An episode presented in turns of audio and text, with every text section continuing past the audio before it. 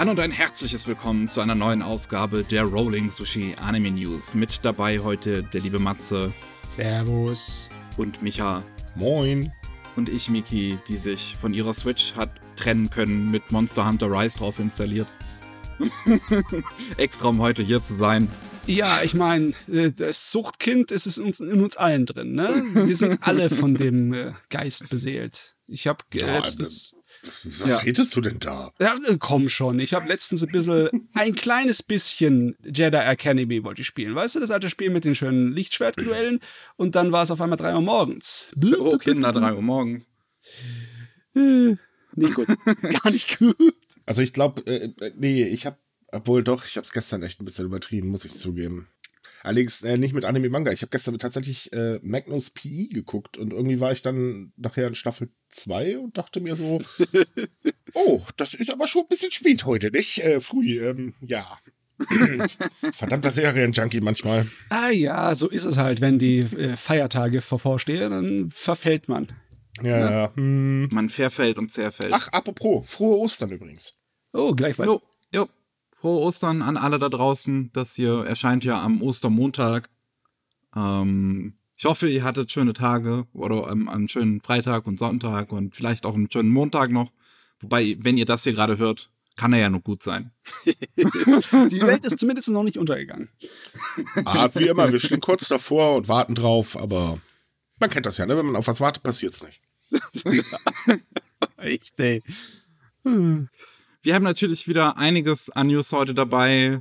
Die, die, also ist, ist, da sind, ich, ich, ich habe mich so richtig auf die Aufnahmen heute gefreut. Da sind so Sachen dabei, wo, was, was wirklich selten passiert in der Anime-Branche. Aber zuerst müssen wir natürlich nach Deutschland schauen. Und das ist aber auch hart, die Formulierung. ja. Ich habe mich richtig drauf gefreut, aber wir müssen jetzt erstmal nach Deutschland schauen. Entschuldigung. erstmal Deutschland passiert ja nie was. Erstmal Pflichtprogramm abarbeiten. So, ja. so gemein war das jetzt nicht gemeint. Ja, ja. Vielleicht sollten wir doch kurz erklären, dass wir keine Eier mit äh, Eierlikör gegessen haben und so Krams. Ähm, nee, wir sind nee. völlig nüchtern hier. Mhm. Bei uns steht einfach Deutschland an erster Stelle. Ihr wisst doch, ne? Deutschland first. Das klingt jetzt ein bisschen zu patriotisch für meinen Geschmack. ja, und das müsst ihr jetzt noch eine Stunde aushalten. Gut. Was gab's denn in Deutschland? Was gab's in Deutschland? Wir haben zum einen ein paar neue äh, Manga-Ankündigungen. Einmal aus dem Hause Kase. Da läuft äh, ab Oktober äh, 2021 die Silberprinzessin. Das ist ein Manga von dem Zeichner und Autor von äh, Spy X Family, was ja auch aktuell bei Kase läuft, äh, was aus dem äh, äh hier aus dem Online Jump äh, entspricht. Jump Plus heißt es, glaube ich ähm, und da super beliebt ist. Und ähm, das ist sein Werk halt davor, wo es um äh, Kaguya-sama geht, also die Prinzessin auf dem Mond. Und äh, in der Geschichte ist sie nicht ganz so, äh, ich, ich sag mal, so, so Prinzess, Prinzesschenmäßig unterwegs. Also sie, sie ist eine ziemlich freche Göre und ähm, ist kurz äh, vor ihrer Mündigkeitszeremonie äh, ihre Mutter leidet unter einer schweren Krankheit, was die Mutter aber versucht, äh, vor Kaguya zu äh, äh geheim zu halten. Und als äh, äh, am Tage ihrer Mündigkeitszeremonie kommt es zum Putsch von einer Nebenlinie der Kaguyas, die, ähm, die den Mond im Prinzip erobern Kaguya schafft es dann, sich noch in eine Raumkapsel zu setzen und auf die Erde zu fliehen, wo sie jetzt äh, versuchen muss, mit äh, ihre Mutter ist, ist, ist tot und sie selbst muss jetzt mit einigen anderen, äh, die auch vom Mond geflohen ist, versuchen, äh, ähm, ja, auf, auf der Erde sich ein neues Leben aufzubauen und äh, eines Tages irgendwann zurückzuschlagen und zurück zum Mond zu finden und sie zurückzuerobern. Das ist ja geil. Also ich meine, ich habe schon verschiedenste Varianten von dieser äh, Prinzessin Karia-Geschichte gesehen. Unterschiedlichste, selbst von Matsumoto Lesi mit äh, der Königin der Tausend Jahre. Aber es ist geil, was die da noch alles rausholen können aus dem Ding. ja, das stimmt. Ähm, also es, es, es klingt ganz gut und wenn es die gleiche Qualität wie Spy X Family hat, dann könnte das ein durchaus guter Manga sein. Wie gesagt, ab Oktober 2021 erscheint er dann bei Kase. Wir haben als nächstes noch zu süß für den Teufel. Das ist für Shoujo-Liebhaber wieder was. Es geht um die sieben Prinzen der Hölle, die sich versammelt haben, äh, um zu entscheiden, wer der nächste König werden soll. Und das machen sie durch ein Examen. Shion ist äh, unser Protagonist, einer der sieben Prinzen und so ziemlich der hübscheste, so, der sich auch mega drauf gefreut hat und jetzt unbedingt halt der nächste König äh, werden möchte. Und ähm, eines Tages und, und am nächsten Tag plötzlich aufwacht ähm, bei einem Mädel zu Hause, weil er die Aufgabe hat, ähm, ihre Seele zu berauben. Allerdings funktioniert das ein bisschen anders, wie er ursprünglich dachte.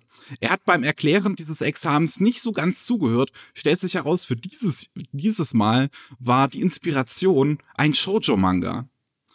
Weil die anscheinend gerade in der Hölle so beliebt sind. Und äh, dementsprechend oh ist es jetzt die Aufgabe von Shion, ähm, das Herz dieses Mädchens zu erobern. Und die Aufgabe ist geschafft, sobald ähm, dem Mädel die Jungfräulichkeit genommen wurde. Das Problem ist, Shion ist sehr, sehr schüchtern.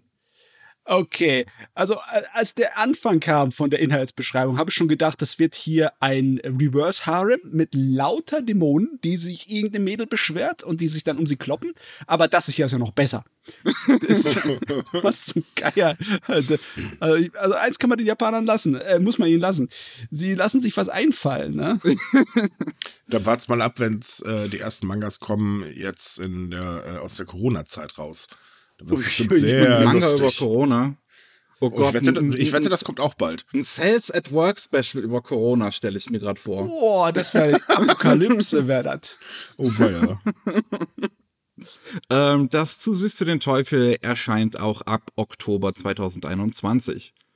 So, als nächstes haben wir My Pretty Policeman. Äh, das ist eine Boys Love Geschichte wo es um einen äh, Jungen geht, der äh, zum, zum Polizisten geworden ist und der aufgetragen wo, dem aufgetragen wurde, halt einen äh, bestimmten, äh, ähm, eine bestimmte Nachbarschaft da so halt seine Runden zu drehen. Ähm, und in dieser bestimmten Nachbarschaft arbeitet sein schon jahrelanger Schwarm, der ein sehr ruhiger Kerl ist, ähm, ungefähr äh, 10, 20 Jahre älter, also wird, weiß, weiß er nicht ganz, aber halt äh, deutlich älter. Und äh, der leitet äh, oder ist Chef von einem kleinen äh, Supermarkt. Und die beiden ähm, fangen eine Beziehung an, nachdem der Ältere halt zugibt, dass er durchaus mal Interesse hätte, es mit einem anderen Mann zu probieren. Hm. Der ist ein Leiter von einem kleinen äh, Markt, ne? So ein 24-Stunden-Markt, ne? Der, also der hat nicht viel Zeit für Dates. das stimmt, weil. ja. ja. aber nee, der Mann in Uniform, das ist ein ganz klassisches Ding, ne? Egal ob es Militär ist oder Polizist, das ist, äh, das ist ja sehr Standard, aber mal sehen, was bei rauskommt. Ja, erscheint ab November 2021. Ähm, dann wären wir mit den neuen Manga von Kase durch. Ähm, aber Ultraverse hat auch noch fünf neue Lizenzen vorgestellt in einem Livestream. Ähm, unter anderem Returners Magic Should Be Special. Das erscheint ab Oktober 2021 und ist ein Manhwa aus Korea. Ähm, es geht um eine Welt, die zu so einer Art Schattenlabyrinth irgendwie umgewandelt wurde und die Menschen kämpfen im Krieg gegen die Schatten und unser Protagonist ist einer der letzten sechs Überlebenden die im, im, im letzten Level dieses Labyrinths angekommen sind, um dort den großen Bösewicht zu stellen, aber sie scheitern und die Welt geht unter. Plötzlich oh. ähm, aber wacht unser Protagonist wieder auf und das 13 Jahre vor seinem eigentlichen Tod, als die Welt noch in Ordnung war. Und er hat jetzt die Möglichkeit, die Welt zu retten. Joa. Äh, fast schon ein bisschen schade, weil die Idee ist ja ein bisschen ausgelutscht. Die gab es in letzter Zeit schon öfters, ne? Aber wenn man anfängt mit die Helden verlieren, dann ist es normalerweise ziemlich, äh, das finde ich ziemlich gut.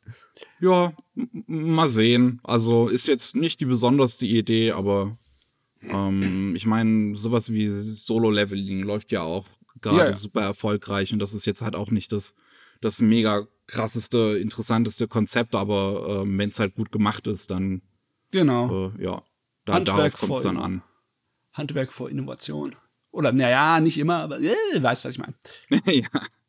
Dann haben wir noch Boys Abyss, das erscheint ab August 2021 und es geht um ähm, einen Oberschüler, der es nicht so einfach hat in seiner Familie. Sein Bruder ist Hikikomori, seine Großmutter leidet an Demenz, seine Mutter geht alleine arbeiten und versucht irgendwie die Familie über Wasser zu halten. Was jetzt mit seinem Vater ist, ko konnte ich in der Beschreibung nicht rauslesen. Vielleicht ist er weg, vielleicht ist er nix nutz, wer weiß. Ähm, und er, er entscheidet sich dann halt nach der Oberschule jetzt nicht ans, an, die Uni zu gehen, sondern halt zu arbeiten, um seiner Mutter zu helfen. Und im Prinzip lebt er nur noch vor sich hin und nur noch fürs Geld. Und er eben ihm, er wird halt depressiv, er, er, er sieht das, das Licht am Ende des Tunnels nicht mehr. Und es ist alles irgendwie düster um ihn herum, bis er einer jungen Frau begegnet, die im Prinzip die gleichen Probleme hat und beide aber versuchen, sich gegenseitig wieder Mut zuzusprechen und ihr Leben auf die Reihe zu kriegen. Das ja, ist hört sich doch mal interessant an. Ja. ja. Also das soll wohl ein Werk sein, was sich halt durchaus ernsthaft mit diesem Thema beschäftigt und dementsprechend äh, könnte das ganz interessant sein. Hm. Nur schade, dass die auch keine Zeit für Dates haben. das stimmt. Ja. oh Mann.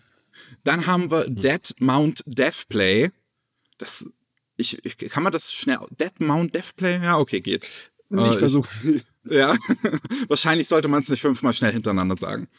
Ähm, das erscheint ab Oktober 2021 und es geht um ein, also es fängt an mit einem großen finalen Kampf zwischen einem Helden und einem Nekromanten, die ähm, beide so am Ende ihrer Kräfte sind und der Nekromant versucht, alles noch äh, umzudrehen, als er einen Zauberspruch verwendet. Die Magie der Wiedergeburt.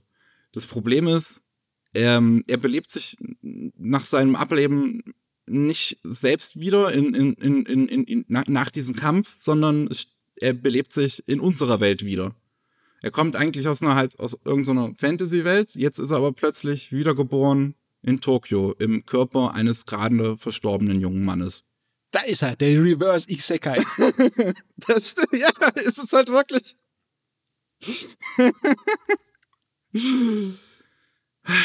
Also, ja, ähm, stellt sich, ne, stellt sich dann halt die Frage, wie, wie, wie, wie ist der gestorben, was ist da passiert, aber so, wie kommt er zurück in seine Welt? Eigentlich ganz interessante Aspekte, wahrscheinlich. Naja, ja. der, der witzigste Aspekt, finde ich, ist hier gerade eigentlich eher so, äh, dass in der Beschreibung steht, dass er dann plötzlich vor dem Mädchen steht, das den Vorbesitzer seines jetzigen Körpers ermordet hat. die kriegt dann wahrscheinlich auch einen Schock. So, der steht plötzlich wieder auf. Nee, ich finde die Idee cool, weil der will ja wirklich zurück in seine Welt. Der hat auch einen Grund dafür. Während in den meisten Isekai-Dingern, das ist ja Eskapismus, dann du willst nicht zurück in die alte Welt oder du kannst Stimmt, nicht, weil ja. du schon tot bist dort, ne? Stimmt. Ha. Okay. Ja. Dann haben wir einen Titel, wo man wieder den japanischen Light Novel Autor am besten so eine, eine links, eine rechts Stelle geben möchte. ich bin ein Behemoth vom höchsten Rang, lebe aber als Kätzchen bei einer Elfe. Der Titel ist noch mal ein bisschen länger im Japanischen. Das erscheint ab Oktober 2021 und es geht um ein junges, hübsches Elfenmädel mit großen Tatas, die ähm, sich ihr äh, Brot verdient, indem sie in, in Dungeons in der Nähe ihrer Heimatstadt geht. Und bei einem ihrer Ausflüge entdeckt sie aber ein niedliches kleines Kätzchen. Und sie entscheidet, das mitzunehmen. Die Sache ist, im Körper dieses Kätzchens verbirgt sich äh, ein Behemoth-Monster, das den höchsten Rang dieser Welt hat was aber auch eine Reinka Reinkarnation eines mächtigen Ritters war, der in diesem Dungeon gestorben ist. Es ist also Doppel-Reincarnation. Die Isekais werden langsam so wie Inception, so eine ganze Zwiebel. es wird langsam wild. ja, also ähm, äh, interessantes Konzept. Ich, äh, es wird wahrscheinlich dann darum gehen, wie die Katze versucht, irgendwie wieder seinen normalen Körper zu bekommen oder sowas. Ähm, dann haben wir noch Tokyo Aliens, was ab November 2021 erscheint.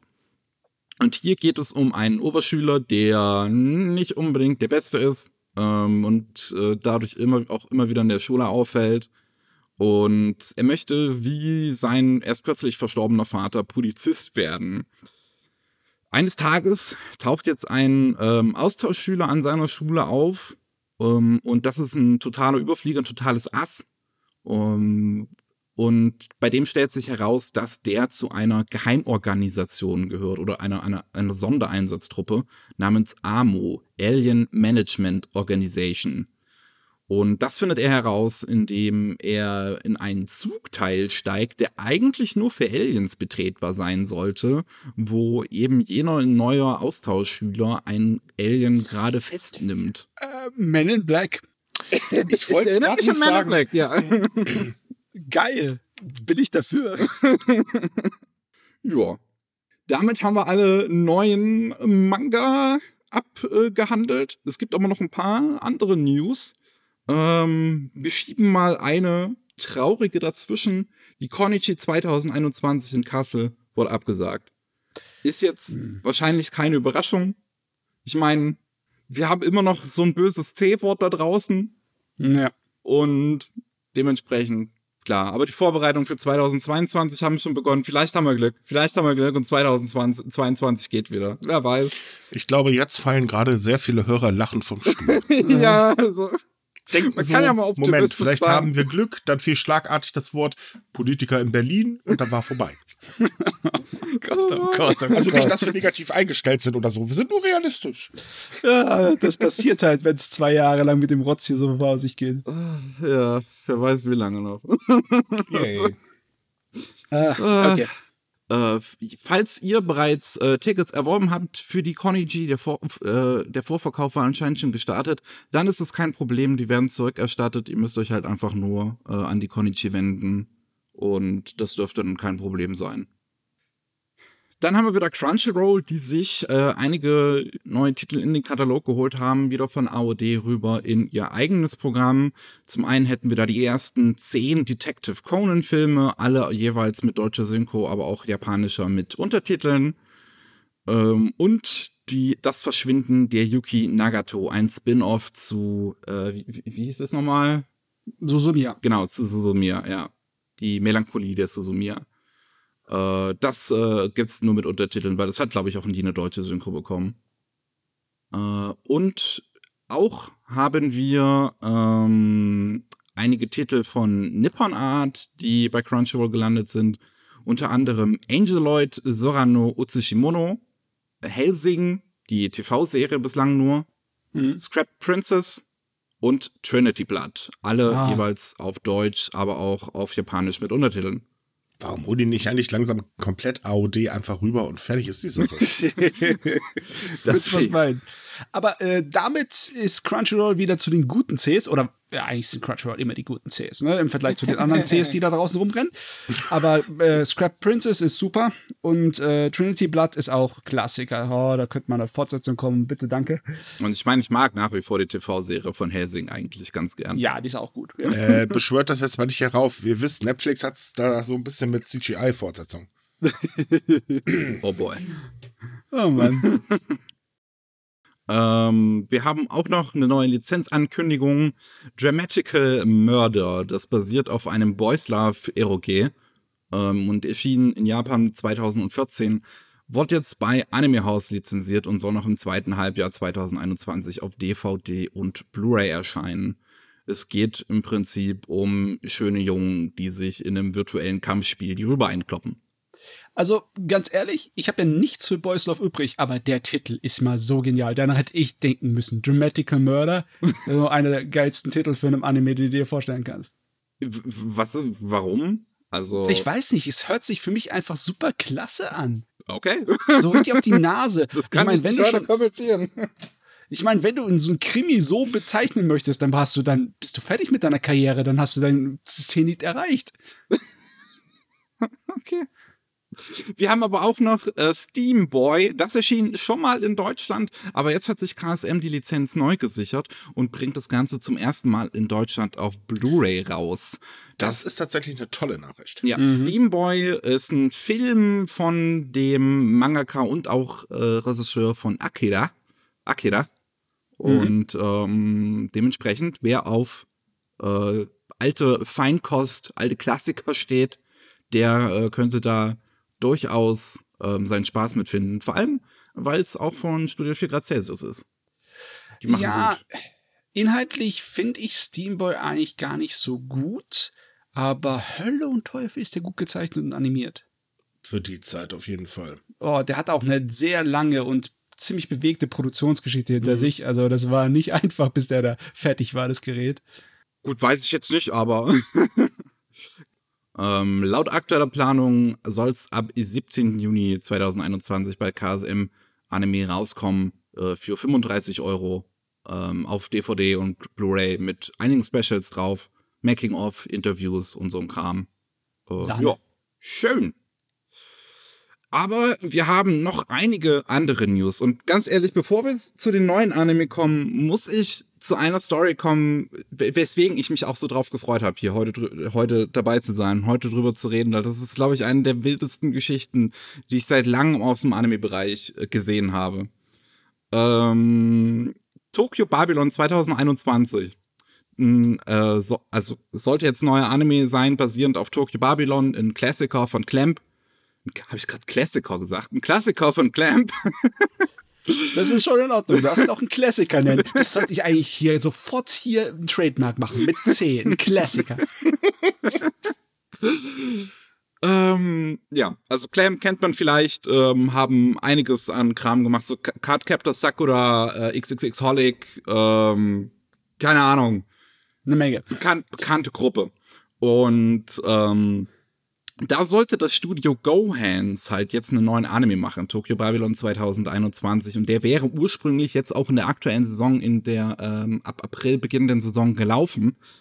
Ähm, aber ich glaube, das war das noch Ende letzten Jahres oder Anfang diesen Jahres, als dann die News kam, äh, zum ersten Mal, äh, wir verschieben ähm, den Release, ähm, weil einige der Designs der, der, der Protagonisten wohl Plagiate sind, ähm, beziehungsweise deren Outfits.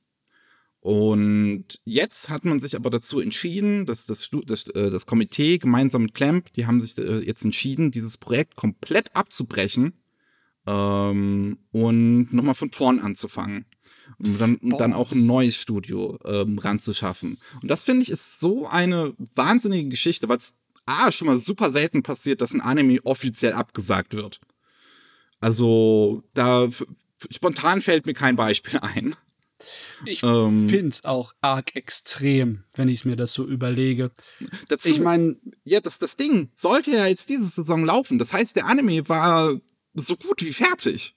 also wahrscheinlich nicht ganz, weil so ist es halt bei der Produktionswelt in, in, in Japan. Ne? Ja, aber so, sind so, fertig. zu so drei Viertel wahrscheinlich ist so, der fertig. die Hälfte mindestens. Die Ja. Hälfte mindestens von dem Ding war fertig. Und da liegt jetzt einfach ein halbfertiger Anime rum, den wir nie zu Gesicht bekommen werden. Boah, ey. Die Der- Vorstellung. Der kommt jetzt halt ins Archiv der bösen Sachen, die niemals veröffentlicht werden dürfen. Das Dick und ist- fett verschlossen und so weiter.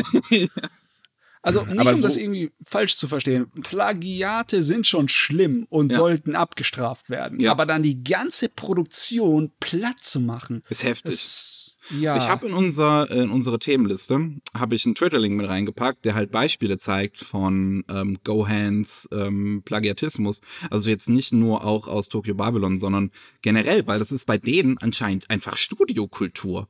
Das machen sie seit K. Oder was ihr erster Original, glaube ich, war. Gohans gibt's ja noch nicht so lange. Und die nehmen sich immer Fashion-Magazine aus Japan und zeichnen da einfach drüber. Und das ist der Ähm, Wahnsinn. Also ich muss, ja, es muss ich immer, tue ich auch immer, ich muss immer meinen Mund aufmachen, wenn es um das Thema geht. Das eigentliche, das Handwerkliche davon, Referenzen zu benutzen und äh, Referenzen zu benutzen ist ja kein Problem. Aber Ja. wenn du dir diese Vergleichsbilder anguckst, siehst du ja, Ja. wie hart das kopiert ist. das ist extrem. Das ist äh, auf einem Niveau, wo es dann einfach nur an Faulheit rangleicht. Also im Sinne von wegen, ja, wir haben keine Zeit, das Design irgendwie umzuarbeiten oder neu zu machen. Wir nehmen es exakt so, wie es da ist. Es sind ja und sogar das die ist nicht. Posen der, der, der Models sind ja sogar die gleichen. Ja, besonders problematisch ist es dann, wenn man halt nichts dazu sagt und kein Lizenz macht und kein gar nichts und die Leute nicht irgendwie in den Credits oder sonst was rausbringen, sondern einfach so tut, als ob man das selber designt oder erschaffen hat. Ja. Das ist das große Problem, weil jetzt handwerklich an dich ist nicht das Problem, weil du brauchst zum Beispiel auch einen verdammten Lichttisch, um in Anime zu arbeiten. Direkt abtracen und zeichnen ist ein ganz wichtiges Handwerk, das man in Anime können muss, um gute Zeichnungen, Animationen und In-Betweens und alles zu machen. Ne? Also so ist es nicht. Es ist nicht so, als ob es verwerflich wäre, das an sich zu machen, Vorlagen zu nehmen. Aber äh, das ist, äh, ja, das ist bankrott kreativ. Es ist, es ist wirklich der Wahnsinn, dass es halt bis jetzt gedauert hat, dass die im Prinzip dafür eine Schelle bekommen. Weil, wie gesagt, die machen das seit K. K kam, glaube ich, 2011 oder 12, lass mich gerade mal nachgucken. Ähm, K kam 2012. Oh, seitdem machen die das. Und die haben bisher ja größtenteils nur Originals gemacht. Dementsprechend, keine Ahnung, ist es dem Komitees dahinter nicht so aufgefallen oder so. Und jetzt Tokyo Babylon basiert ja auf einer großen Lizenz. Und da Na ja. ist es dann wahrscheinlich eher, also äh, dann, dann Leuten mal aufgefallen und da gibt's dann auch mal eine Schelle. Du, ich weiß gar nicht. Tokyo Bam ist gar nicht so eine große Lizenz. Ich meine, das waren fünf Manga-Bände und damals eine zweiteilige kleine Aber es OVA. ist halt auch schon Clamp, so generell. Es ist halt was Ja. Neues von Clamp sozusagen jetzt gewesen. ich glaube, der Name hinten dran ist wichtig, ne? Ah, das ist, es ist wirklich heftig. Es ist, ich, mir, ich wundere mich halt auch, wie das jetzt weitergeht, generell mit dem Studio, was da für Konsequenzen gezogen werden. Und Ach, auch, die machen das zur Not ganz einfach. Die machen einfach zu, neuer Name, Puff, fertig. Ich meine, in Japan, bei dem, die Art und Weise, wie die Studios aufgebaut sind, ne, wo eigentlich leere Verwaltungshüllen mit un unglaublich vielen Freiberuflern, die man anschleppt, dann ist das nicht unmöglich, ne? Also es ist nicht so, als ob das ein Studio wäre wie, wie Kyoto Animation oder so. Ne? Hm. Ja. Ja, man muss dazu sagen, dass das ganze Thema ja auch durch die ganze Copyright-Diskussionen und so weiter jetzt in Japan ähm, wahrscheinlich deswegen halt so, so ähm, hochgekocht ist und Ja. davor halt nicht, weil das hat sich ja da in den letzten, na, es ging so 2019, ging das ja nicht los, dass Diskussionen und auch Gesetzesänderungen kamen, um eben ähm, das Copyright zu festigen und äh, ich könnte mir ruhig vor, äh, wirklich vorstellen, das liegt halt groß auch daran, dass äh, ähm, das Studio vorher halt eigentlich nur mit einem blauen Auge oder wenn es mal hochkommt, mit kleinen Räuspern davon gekommen ist. Ja. Ich, ich, ich sehe hier gerade die, die Kommentare auf der ähm, Seite, wo wir die, die News jetzt hier gerade vor uns haben. Oder ich zumindest. Und einige halt sagen, oh ja, ist ja total dämlich, dass nur wegen ein paar Kostümen das Ganze jetzt abgebrochen wurde. Wo ich mir halt auch so denke, so Leute, jemand hat auch diese Kostüme designt, da steckt auch harte Arbeit drinter Nein, und die werden jetzt nein. einfach vor die Füße getreten. Das siehst du jetzt gerade wieder komplett falsch. Du musst bitte bedenken, dass das für diese Leute so ist, dass man ruhig alles nehmen darf, solange es nicht ihr eigenes Copyright äh, angreift. Nicht? Das haben wir ja schon bei vielen Diskussionen erleben dürfen. Hust. Oh, oh Solange es oh neue Mann. Anime ist, gib alles her. Los. Eben, ich will einfach Anime inhalieren, der Rest ist mir völlig egal. Das Schlimme ist, ich glaube, einige denken wirklich, naja, ist egal. Lassen wir das Thema. Also das, das ist so eine wahnsinnige Geschichte. Das ist wirklich. Ich, ich bin gespannt, was das, wie gesagt, ich bin gespannt, wa- was da jetzt in Zukunft draus passiert, was mit dem Studio passiert und wie dieses Reboot äh, von diesem ganzen Projekt dann letztlich aussehen wird. Vor allem ist es ja auch teuer. Du, du, du schmeißt nicht einfach so einen halbfertigen Anime weg. Selbst ein billiger Anime kostet etwa so 100.000 pro Episode, ne? In Euro umgerechnet. Mhm. Das ist, ja, nee, das, das- machst du nicht einfach immer so. Das Ja. ist, Gut. Aber wir haben auch einige neue Anime-Ankündigungen, die zumindest auf den ersten Blick nicht auf Plagiaten aufbauen. Naja, ja, ja, ja. Ja, wer weiß, was da noch rauskommt. Ah, die ganze Geschichte erinnert mich auch so ein bisschen an äh, diesen Fall damals bei Stars Align, wo ein einzelner Zeichner, de de dementsprechend ist es ja auch so relativ anders und dem Studio ging es noch gut dahinter, ähm, ein einzelner Zeichner n- n- bei einem Ending einen Tanz getraced hat. ja, ja, ich Ja. weiß, was du meinst. Ähm, aber da, wie gesagt, da war es halt ein einziger Ze Zeichner, der das halt niemandem gesagt hat und einfach gemacht hat. Und dann ist, ist, ist halt dafür dann auf die Finger gehauen worden. Aber hier bei dem Fall von Gohans ist es ja wirklich, das ist Studiokultur. Die haben das einfach für jedes Projekt gemacht. oh, wow. Gut, aber wie gesagt, die neuen Anime. Wir haben Yes. ähm, neuen Original, der bei A1 Pictures gemacht wird. Visual Prison heißt der. Und es ist eine Kombination aus, ähm, wie, wie nennt man das nochmal? Visual K, glaube ich? Ja, Ja. und äh, Vampire. Also es sind irgendwie Vampire, die sich ein fettes Visual K Battle liefern. Was, kann mir kurz ist ja jemand erklären, was Visual K ist? Ähm, wie, nicht unbedingt exakt dasselbe, aber du kennst sowas wie eine Punk-Ästhetik, ne? Wo, oder Ja. eine bestimmte Rocker-Ästhetik, wie zum Beispiel die, die Hair-Metal-Rocker-Ästhetik. Okay, das ist ne? einfach eine Ästhetik im Prinzip. Das ist eine äh, Ja, Ästhetik. Ja, nicht hundertprozentig dasselbe, aber es ist, damit kann man es relativ einfach erklären. Es gibt auch eine sozusagen eine Musikrichtung dazu, die war zu einer Zeit richtig groß und die war auch mal ziemlich Hair Metal ähnlich. Ne? Okay. Ich glaube, Aber- du kannst es tatsächlich auch wirklich am besten mit Hair Metal nur mit bunteren Kostümen äh, vergleichen oder komplizierteren Kostümen. Ja, aber im Endeffekt die Menge an Schminke hatte Kiss genauso viel, ne? Äh, ja. Deswegen ist Kiss tatsächlich auch so beliebt in Japan. ja. Passt gut in die Ästhetik da rein. Man muss aber dazu sagen, ähm, äh, auch wenn man immer meint, äh, you, äh, Visual Kei ist halt in, in äh, Japan so wahnsinnig beliebt und so weiter. Nee, das stimmt gar nicht. Äh, das war von jeher immer eine Independent-Musikszene. Ich meine, äh, es war zu einer gewissen Zeit waren mal richtige Monster da drin, wie zum Beispiel X Japan. Das ist halt eine riesengroße japanische Band. Aber das ist auch eine Weile her. das war, glaube ich. Ja, äh, das, das waren eher so damals die Anfänger, aber ähm, Ja. im Großen und Ganzen ist es tatsächlich so, dass ähm, äh, also es ist im Prinzip so wie sehr vieles, was halt aus Japan irgendwo nach äh, äh, außen schwappt. Es wird dann meistens international viel größer, als es eigentlich in Japan ist. Das war mal sehr lustig. Ähm, wir haben ja sehr viel Kontakt logischerweise zu Japanern und äh, wir hatten mal eine ähm, Redakteurin, die war total von der Musik fasziniert und hat sich dann mit einem unserer Partner unterhalten. Äh, meinte dann, ja, wir reden jetzt hier so lange über Musik und was ist denn eigentlich halt, ne, Fischer Key und äh, Kay und so weiter. Und da kam dann nur so, was denn, das hört doch überhaupt keiner. Ich glaube, da ist eine Welt zerbrochen. Das ist halt tatsächlich so. Also die Musikrichtung ist es eher so wie, ja, kann man sagen, vergleichen wie in Deutschland halt Punk. Ich meine jetzt nur vom Stand her. Ähm, das ist ja auch eher so, also richtiger Punk. Ich rede jetzt nicht von äh, den kaputten Hosen und so weiter. Ähm, das, das ist ja halt auch alles eher Nische und äh, das ist halt da drüben eben ganz genauso. Ja, ich meine, es ist eine etablierte Nische und eine gesunde Ja, ja, das Nische, definitiv. Aber, aber und international eine verdammt große Nische. Es ist auf jeden Fall kein Mainstream-Teil. Okay. Trotzdem sieht es gut aus. Es sieht schräg aus und gut. Das sind, also hier, das sind schräge, schräg designte Vampire äh, von der Charakterdesignerin von God Eater 2 und der Zeichnerin. Also sie hat auch den äh, äh, Manga Are You Alice gezeichnet. Ähm, und das Ganze entsteht ähm, unter der Leitung von dem Schöpfer von Symphogear. Auch ein großes Okay. Idol, ähm, also kann man Idol, ja, schon Idol-Franchise in Japan. Es Ja, sind, es sind Idols, die sich gegenseitig auf die Fresse hauen. Ja, mit Rüstungen und ja, ein bisschen Magical Girl ist eigentlich auch drin bei Symphonie, ne? Ist aber gar nicht ganz cool. Ja. Gut, äh, was haben wir noch? The Case Study of Vanitas äh, bekommt eine Anime-Adaption. Das, ähm, und zwar bei Studio Bones. Uh. Uh. Ähm, es ist ein Manga, wo es um eine Welt geht, in der Menschen und Vampire koexistieren, weil die äh, Vampire eigentlich nicht nach dem Blut von Menschen dürsten.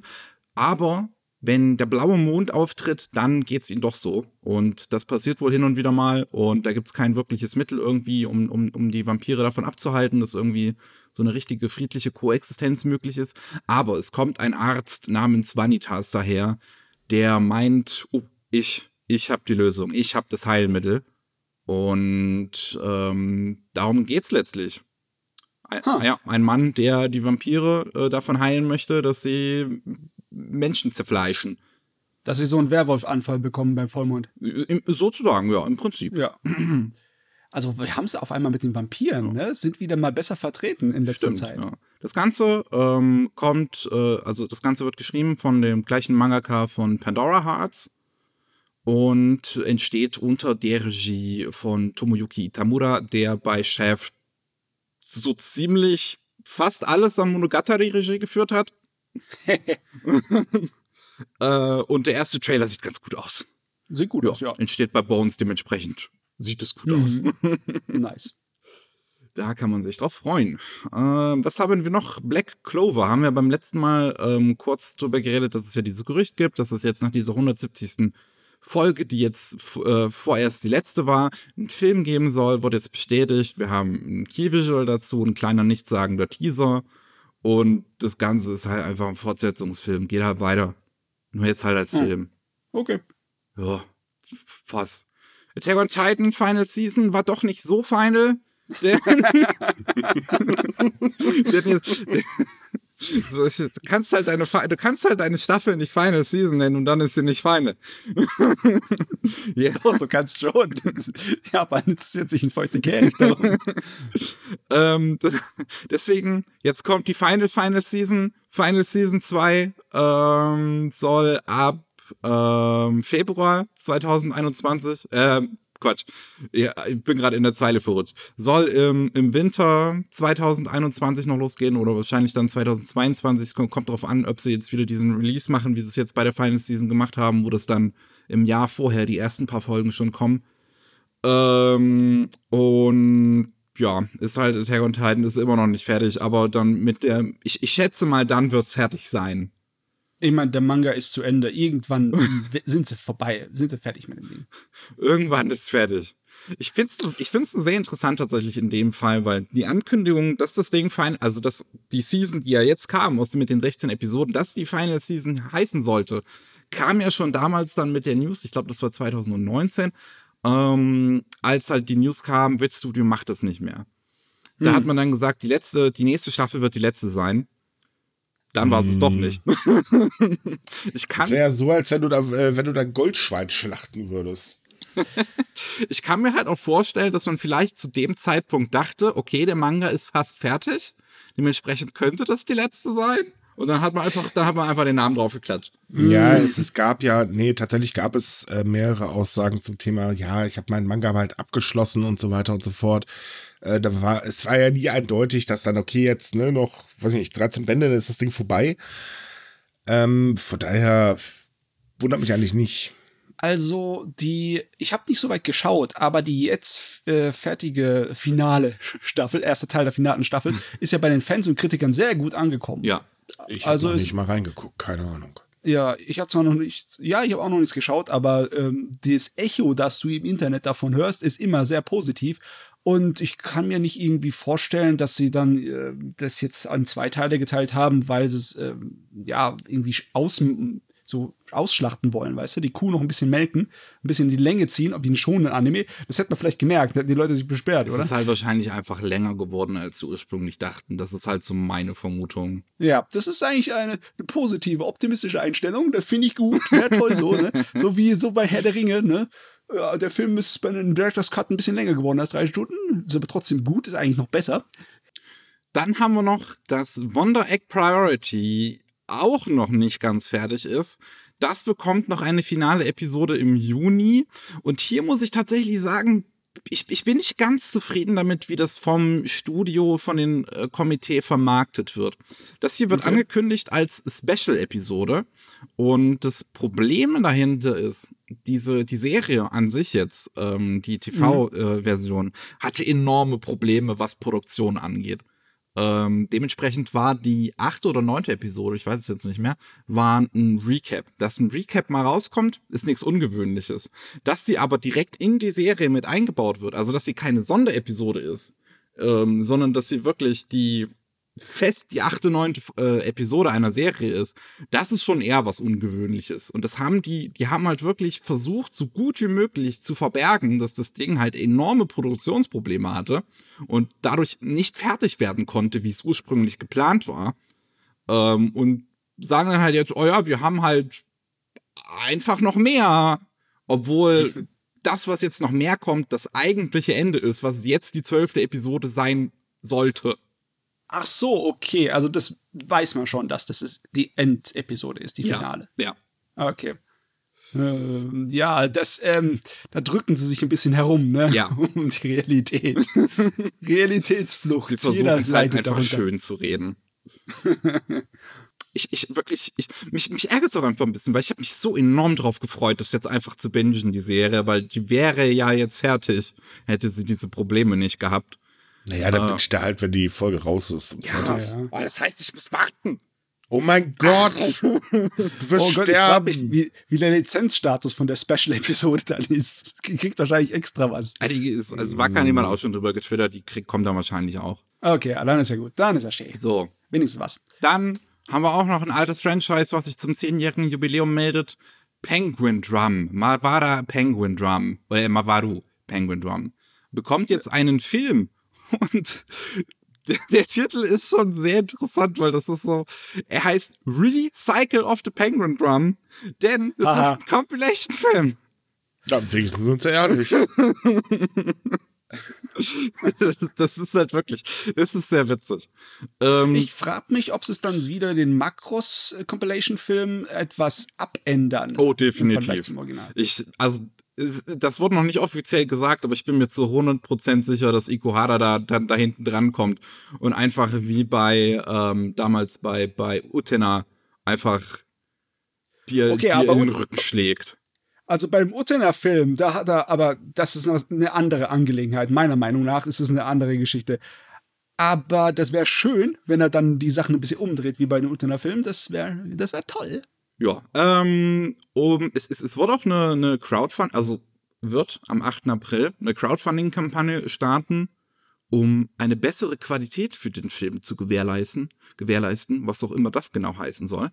Gibt uns Geld, dann machen wir mehr Arbeit. da geben unsere Animateure was zu essen und dann machen sie auch vernünftig.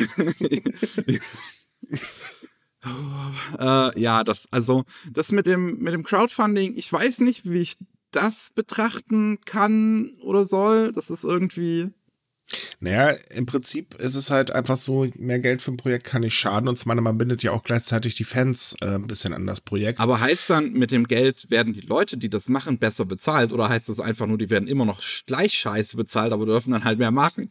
Du kannst davon ausgehen, dass die gleich scheiße bezahlt werden. Also das ist. Ja, ich mein, äh, genau das ist das Problem ich denke mal, dass der Grund äh, hinter dem Kickstarter-Zeugs, also hinter dem Crowdfunding, äh, sowas ist, wie dass man die Marktlage damit analysieren möchte. Ich da würde ich sowas wie Shenmue, glaube ich, wie Shenmue 3, wo ja, ja oder dass, dass man dass man vor allen Dingen halt auch mehr Geld hat und zum Beispiel ein anderes äh, Studio für die äh, Musikproduktion ähm, zu, äh, zu nehmen und so weiter. Jetzt halt immer die Frage, wie viel Geld haben sie denn eigentlich für das Projekt insgesamt? Mhm. Und von daher ist das außerdem ist mit Crowdfunding auch gar nicht mehr so unüblich. Nö. Ich finde es eigentlich gut. Ich finde es immer schön, wenn irgendwelche Crowdfunding-Sachen in Anime-Bereichen erfolgreich sind. Nö. Besonders wenn es irgendeine Nische ist, die sonst nicht gekommen wäre. Hat ja auch den Vorteil, happy. dass man auch die internationalen Fans anspricht äh, bei einer Produktion. Das ist ja meistens eher nicht der Fall. Ja. ja. Außer natürlich, sie machen das Crowdfunding rein auf so einer japanischen Seite, wo man als international nicht raufkommt. Das wäre dann. Ich okay, gut, ja, das wäre ein bisschen doof. Die Seite ist zumindest schon online und man kann draufgehen. Und das ist zwar alles nur japanisch, aber ich kann zumindest als Europäerin drauf. Wo liegt, ah. wo liegt sie denn? Warte, ich kann euch den Link geben. Ja, das wäre ganz nice. Da sind dann auch Ach. so Specials äh, am, am, am Rand mit angegeben, was man bekommt, wenn man so und so viel spendet. Ja, gut, äh, ja. special-technisch ähm, kann man, wenn das jetzt. T-Shirts. Ja, die wird man nicht kriegen, also wenn du aus dem Ausland her. Wahrscheinlich. Machst. Nein, das auf keinen ja. Fall. Also man kann mitmachen, äh, das ist bei Upgo. Ähm, da kann man durchaus auch mit spenden, aber ihr werdet da definitiv nicht die Goodies bekommen. Mhm. Wahrscheinlich halt also. halt die digitalen, so, die das dürfte dann kein Problem sein, aber physisches Zeug, das ist schwierig wahrscheinlich. Äh, das, die, es, auf der Seite gab es schon ein paar Kampagnen und da gab es dann auch tatsächlich für die Leute aus dem Ausland ähm, nicht mal die digitalen Sachen. Hm. Das wäre natürlich dann unpraktisch. Da muss man sich genau vorher informieren. Ja. Ganz wichtig. Gut, aber noch, wo wir halt gerade drauf gucken, ist die Kampagne an sich noch nicht gestartet, ne? Äh, am ja, 8. April dann. Zeit. Gut, was haben wir noch? Was auch erfolgreich genug war, war Pacific Rim the Black. Das lief auf Netflix jetzt äh, Ende März und war halt ein Anime-Spin-off von Polygon Pictures zu Pacific Rim. Und da wird halt jetzt eine zweite Staffel angekündigt. Mehr kann man dazu noch nicht sagen. Gar nicht, äh, doch, dass er nämlich gar nicht so schlecht ist. Ja, okay. Ja. ja. Also ich fand ihn auch ganz okay. Also ja. zumindest würde ich halt sagen, dass ich das Potenzial sehe, dass die zweite Staffel besser sein kann. ja, ja solange Polygon Pictures mehr Arbeit bekommt, äh, bin ich immer happy. ja. ah, man, manchmal möchte ich echt gern die genauen Zahlen von Netflix haben. Ne? Das wäre schön. Ja, das, da ist Netflix, glaube ich, ein bisschen zu geizig. nee, ja. gar nicht. Äh, die ne? haben oder äh, haben das schon damit angefangen, hier und da mal Zahlen bekannt zu geben. Also, das machen sie auch mittlerweile öfters. die geben doch immer nur so, oder war das Amazon, die immer so Prozent Statistiken rausgeben, wo du nie so einen richtigen Vergleich hast, was die jetzt eigentlich bedeuten. Warte mal eben. Okay, du kannst es ja im Hintergrund durchsuchen. Ähm, mhm. Und ich kann währenddessen über den nächsten neuen Anime reden, der angekündigt wurde, namens Denchi Shoujo von Eckfilm angekündigt, entsteht bei Lerche von dem Regisseur Masao Miando, der auch bei Lerche normalerweise äh, Anime-Regie führt wie Scum Swish und School Life, also den äh, über, über die, das, das Mädel und der Zombie-Apokalypse. und ähm, worum es so richtig geht, ist bei dem tatsächlich noch nicht so wirklich bekannt. Die Tagline ist einfach nur, die Welt wird auf den Kopf gestellt. Und man sieht einen Protagonisten, der mich sehr an den Protagonisten von Bakemonogatari erinnert, was aber auch kein Zufall ist. Die Designs sind von Akio Watanabe, der ja. normalerweise, also der die Designs für die Anime-Fassung von den Monogatari-Dingern ähm, gemacht hat, aber auch von jetzt zum Beispiel der letzten Higurashi-Serie und einiges mehr. Also Akio Watanabe macht ganz, ganz viele Character-Designs im Anime-Bereich. Mhm. Äh, weswegen es mich umso mehr wundert, dass er in dem Fall hier ähm, die Original Character Designs so macht, aber dass die dann nochmal extra von jemand anderem für die äh, Anime-Fassung geändert werden. Weil normalerweise macht, ist Akio Watanabe derjenige, der das macht. Also du meinst, er ist jetzt nicht als Charakterdesigner auf der Anime-Produktion mit drauf, sondern er macht einfach nur die. Er macht die Original Character Designs halt so. Die, er macht die Konzepte genau. dafür ja. und dann lässt. Und ja, jemand okay. anderes übersetzt hm. es dann. Hm. Hm. Vielleicht ist er mit etwas anderem beschäftigt. Man kann ja träumen. Aber auf jeden Fall, ich muss noch mal sagen, der Titel von dem Ding ist korrekt. Ist echt genial. Die, das Umkehrwelt-Batteriemädchen. Was auch immer okay. das bedeuten soll, aber es ist, ja. Ja? Solange nicht Power bei Duracell oder so, ist ja alles gut. das ist eigentlich lustig. Gut, ähm, dann haben wir Love After World Domination, was ein Anime bekommen soll.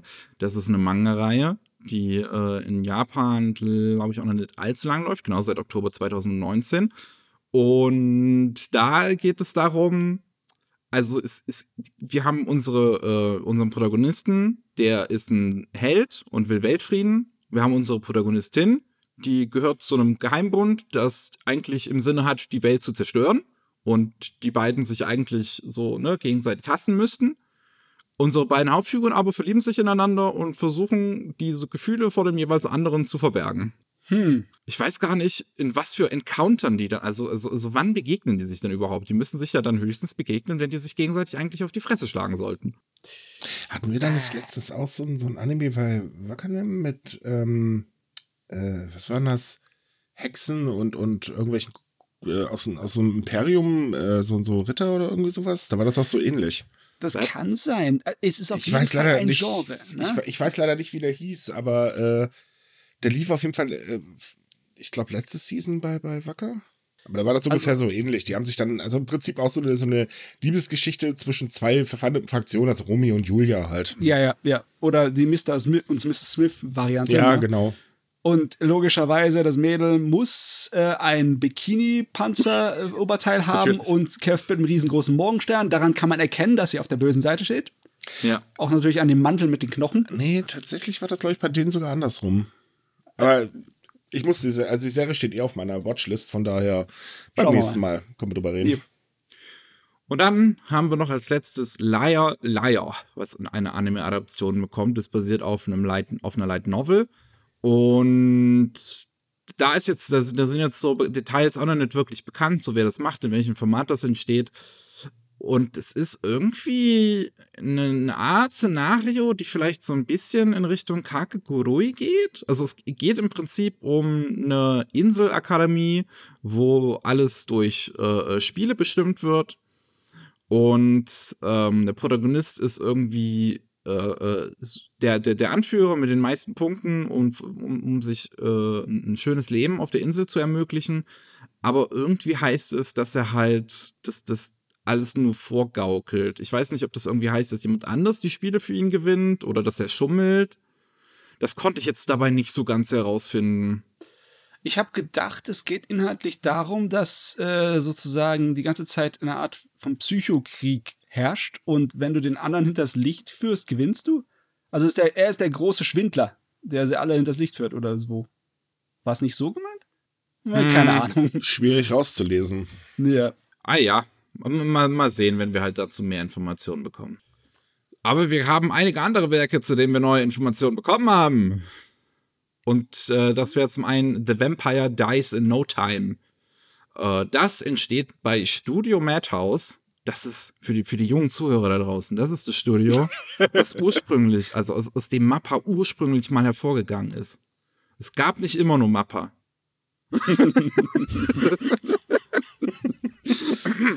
Und äh, das hast du gut gemacht, mein Padawan. Die alte Mannsprache gesteht dir gut. das steht unter der Regie von demjenigen, der auch schon bei Hunter Hunter 2011er Adaption Regie geführt hat. Ähm, erster Trailer ist jetzt rausgekommen und, äh, rausgekommen und ein Visual. Und das sieht eigentlich ziemlich cool aus. Ich mag den Stil davon. Sehr mhm. viel schwarz. Mhm. Ja, also sehr, sehr starke, kontrastreiche Farben. Ähm, sehr. Matze, versuch du das mal zu beschreiben. Du bist, du bist Künstler. Äh, das ist die Sorte von Schattierungen, die früher relativ beliebt waren, die so äh, immer, also die nicht in geraden Linie sind, sondern mit so einer Pinselstrich-Zickzack-Form äh, gemacht sind. Auf jeden Fall, der eine Charakter sieht irgendwie ein kleines bisschen aus wie der äh, Hauptcharakter von Helsing.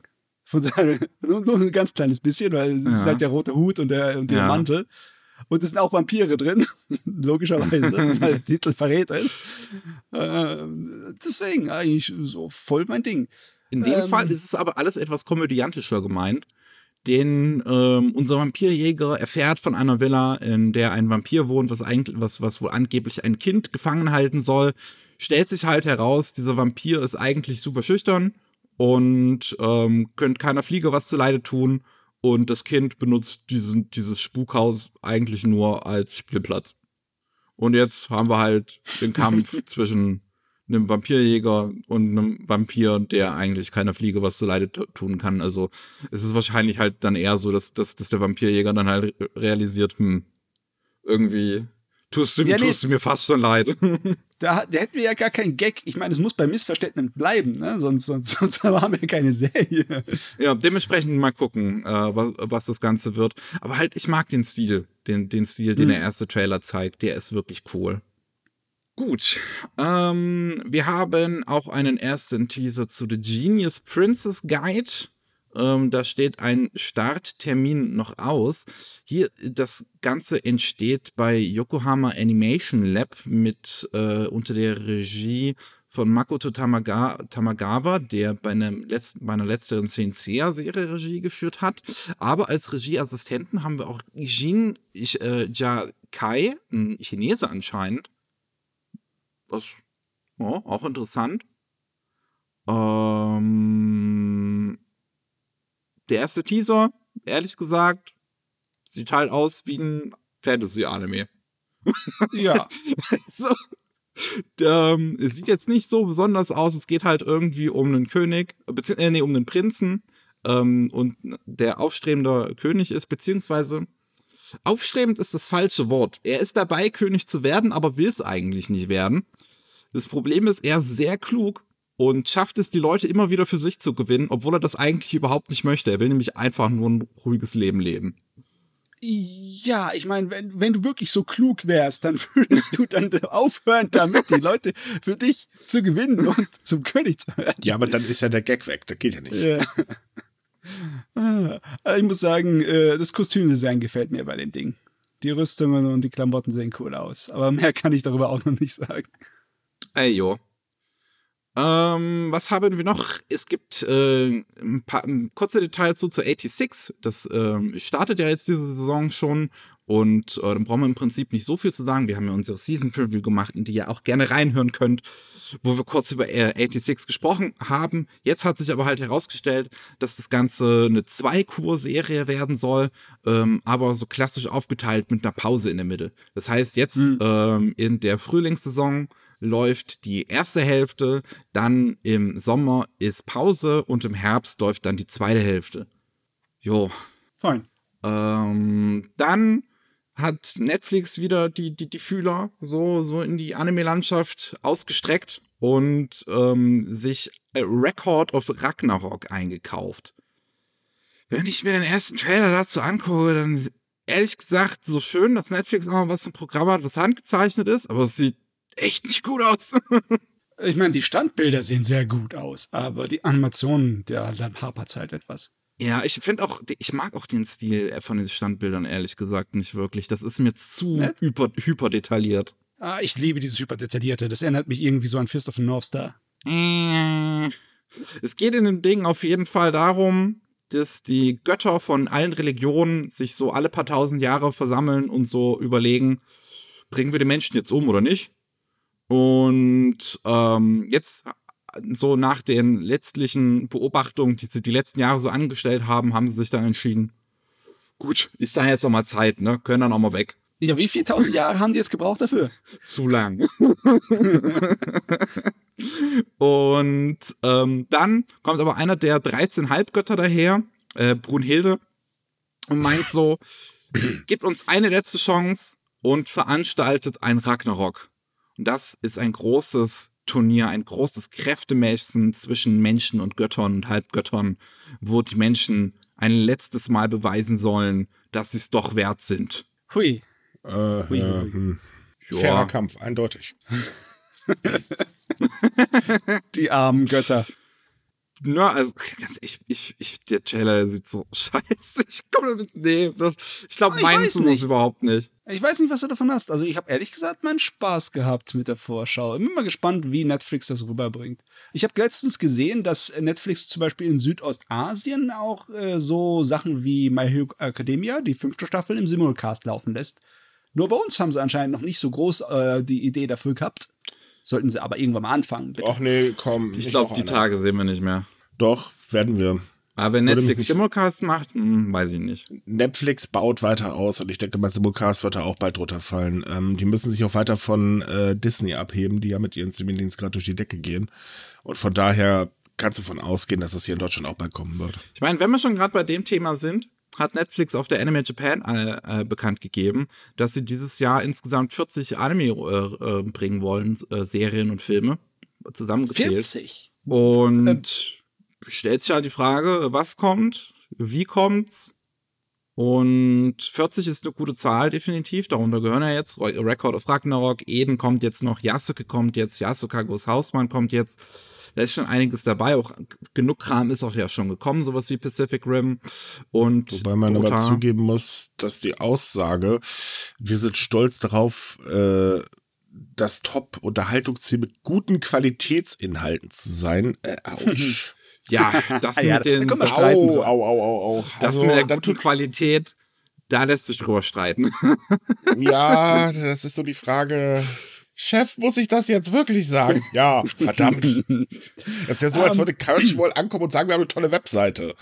Aber du, sag mal, äh, also 40 Anime noch für den Rest des Jahres, das ist ein hehres Ziel. Ich meine, wir sind doch jetzt schon in Kalenderwoche 13. Jetzt, wo der, wo der Po- Podcast rauskommt, ist es Kalenderwoche 14. Ja, gut, aber Das du- heißt, im Durchschnitt jede Woche ein Anime? Naja, du, du darfst aber nicht vergessen, ähm, die haben ja, äh, war das vorletztes oder letztes Jahr, äh, die große Offensive angekündigt.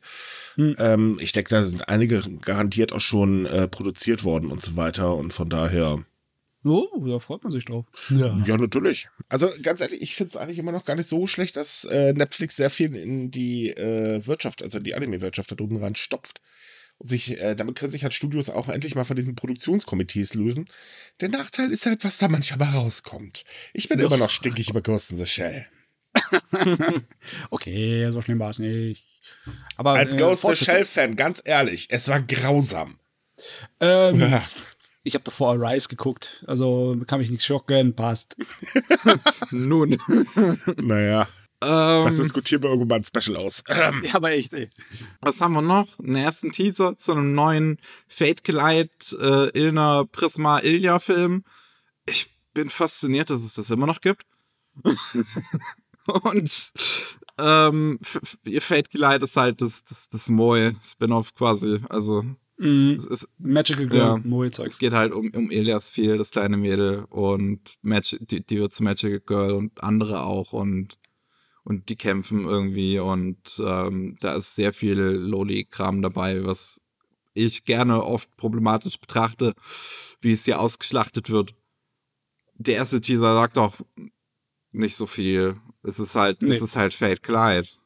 Äh, Ähm, aber dann haben wir noch SAO Progressive, Sword Art Online Progressive, der erste Film, der im Herbst 2021 starten soll und auf der Progressive-Reihe basiert, das ja ein Retelling ist von Sword Art Online, basierend auf, auf Asnas Perspektive.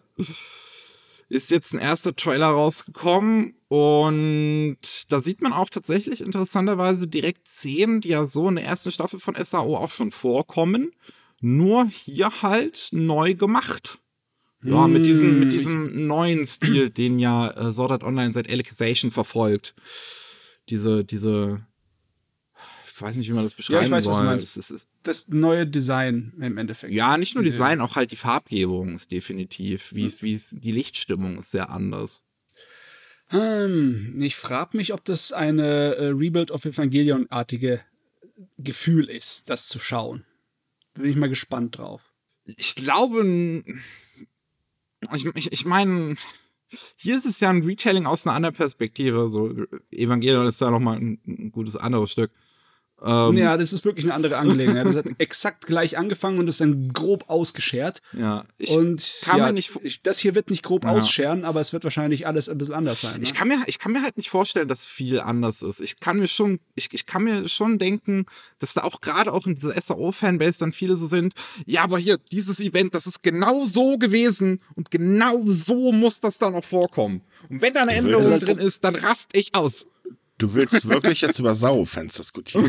oh, das wird Ich querlich. würde sagen, das sollten wir mal lieber lassen. Wir überziehen ja heute sowieso schon, aber das würde das Ganze jetzt echt so viel sprengen. überziehen wir noch nicht.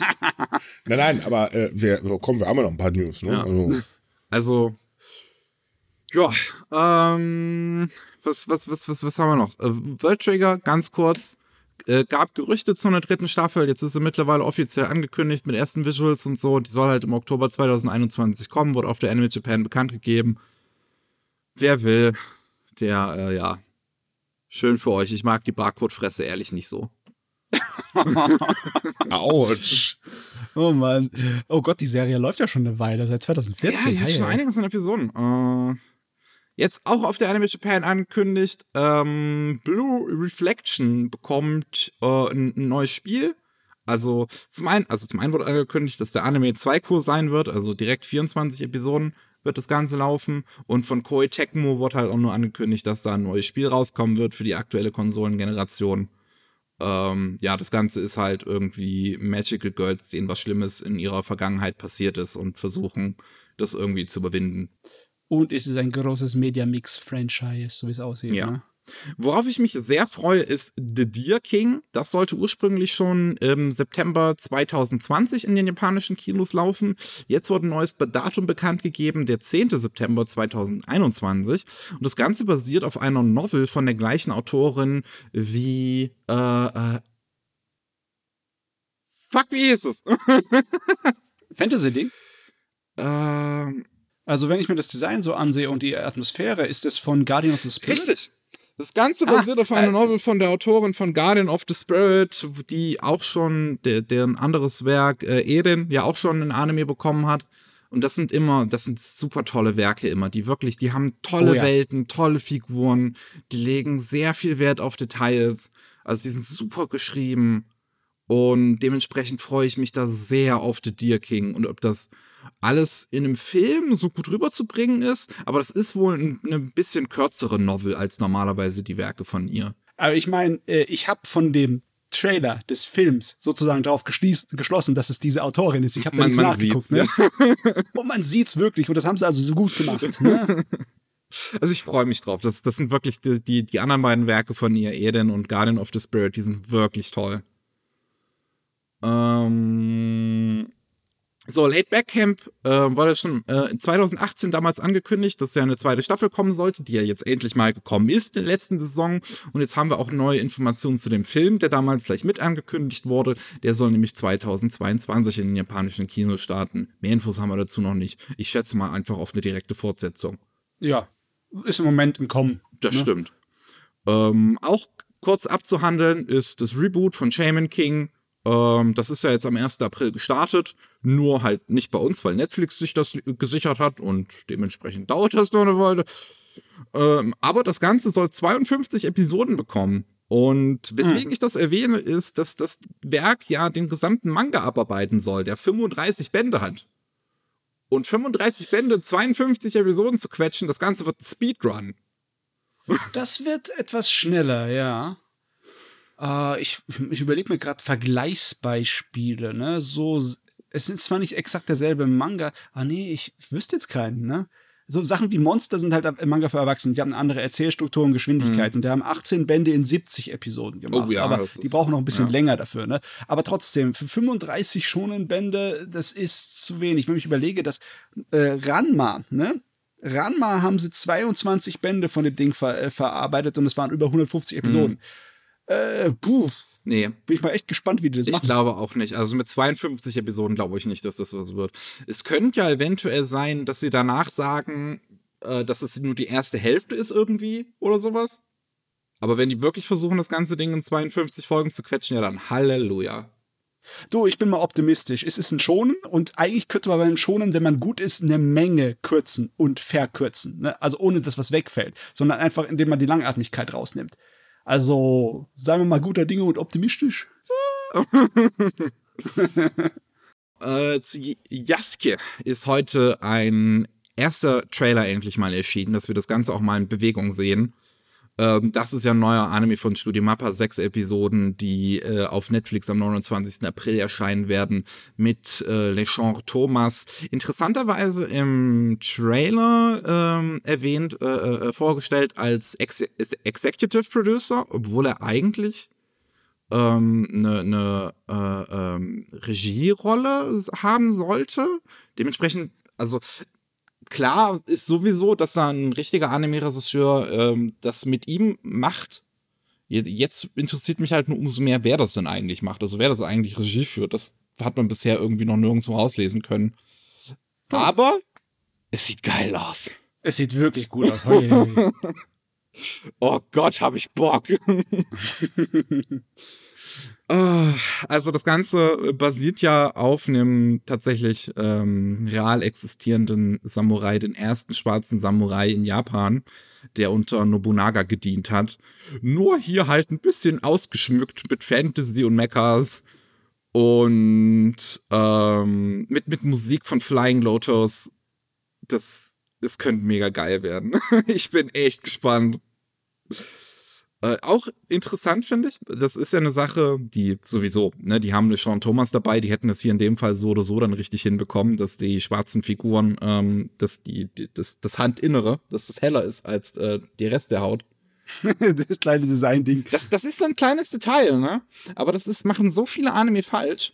Und ich finde es recht interessant zu sehen, ähm, weil jetzt die letzte, also die Final Season in Anführungszeichen, ähm, von Attack on Titan hatte auch eine schwarze Figur, bei der sie das auch richtig hinbekommen haben. Und beides ist ja bei Mappa. Ich könnte mir durchaus vorstellen, dass da vielleicht ähm, auch Jaske da, da dabei geholfen hat, die Anime-Produktion. Mappa hat's kapiert. Ja.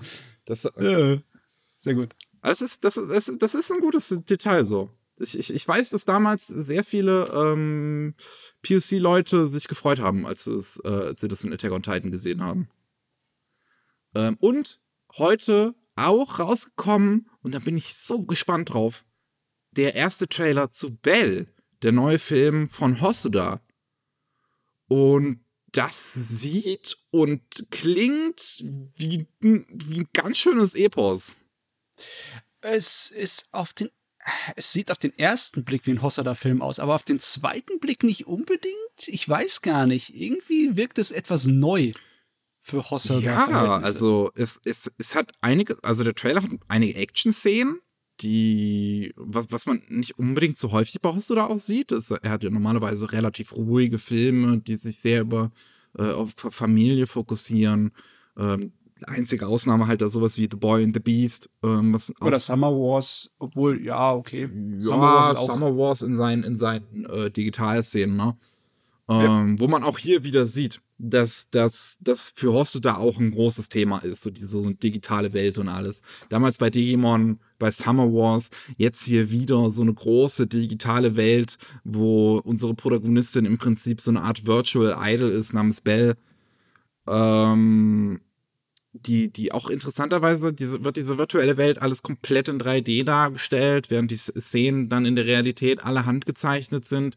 Da ist auch eine große Zusammenarbeit äh, mit einigen anderen Studios ähm, weltweit. Also zum Beispiel übernimmt wohl vieles an dem 3D ein irisches Studio namens Cartoon Saloon. Mhm. Ähm, und auch das Character Design von Bell interessanterweise stammt von Jin Kim. Das ist Koreaner, der für die Disney Animation Studios äh, normalerweise Character Designs macht. Also unter anderem für Frozen und Zootopia, glaube ich auch. Ähm, ich glaube auch Baymax. Und Hui. allein wenn man sich die Konzeptzeichnung anschaut, sieht das halt sehr hart Disney aus. es ist auf jeden Fall schön zu sehen, dass es Abwechslung hier gibt und schön globale Produktion. Das, das macht ja, mich glücklich. Das ist ein super wildes Ding. Also da bin ich echt mega gespannt drauf. Ich glaube, das könnte tatsächlich mal auch ein Hosoda-Film halt sein, der sehr anders wird. Hm. Also ich freue mich immer noch über Hosoda wegen seiner handwerklichen Können. Also er, er ja. versteht einfach Film und Schnitt so gut. Das ja. ist super. Gut. Dann haben wir das abgearbeitet. Wollen wir für heute Schluss machen? Ja, ja. Können wir machen. Ich denke, das wäre vielleicht angebracht. okay. ähm, dann vielen Dank an euch da draußen fürs Zuhören. Ähm, wenn ihr mehr zu Anime hören wollt, dann haben wir zum einen letztens ähm, eine Anime Season Preview gemacht, ähm, wo wir über alle neuen Anime in der Frühlingssaison gesprochen haben. Das könnt ihr euch gerne anhören, wenn ihr euch einen Überblick verschaffen wollt. Ihr könnt aber auch bei Anime Slam vorbeischauen ähm, wo wir halt äh, auch alle zwei Wochen einen neuen Podcast hochladen rund um Anime und Manga, die wir in letzter Zeit geschaut und gelesen haben, immer mit Gästen und natürlich reden wir da immer im Detail so äh, über unsere Meinung und so weiter. Das nächste Mal wird sehr lustig, weil ich habe Mushoku Tensei geschaut und ich habe eine große, ich, also ich habe Meinung, ich habe eine Meinung. ich freue mich uh. jetzt schon drauf. ähm, wenn ihr mehr über Japan äh, erfahren wollt, dann könnt ihr auf sumikai.com äh, vorbeischauen oder auf Rolling Sushi, äh, wo wir äh, jede Woche Mittwoch über aktuelle Geschehnisse ähm, aus Japan rund um Politik, Wirtschaft und Gesellschaft und sowas reden. Dementsprechend ähm, verabschiede ich mich an der Stelle. Vielen Dank, dass ihr zwei dabei wart. Vielen Dank, dass ihr zugehört habt da draußen. Und man hört sich beim nächsten Mal. Tschüss. Ciao. Ciao.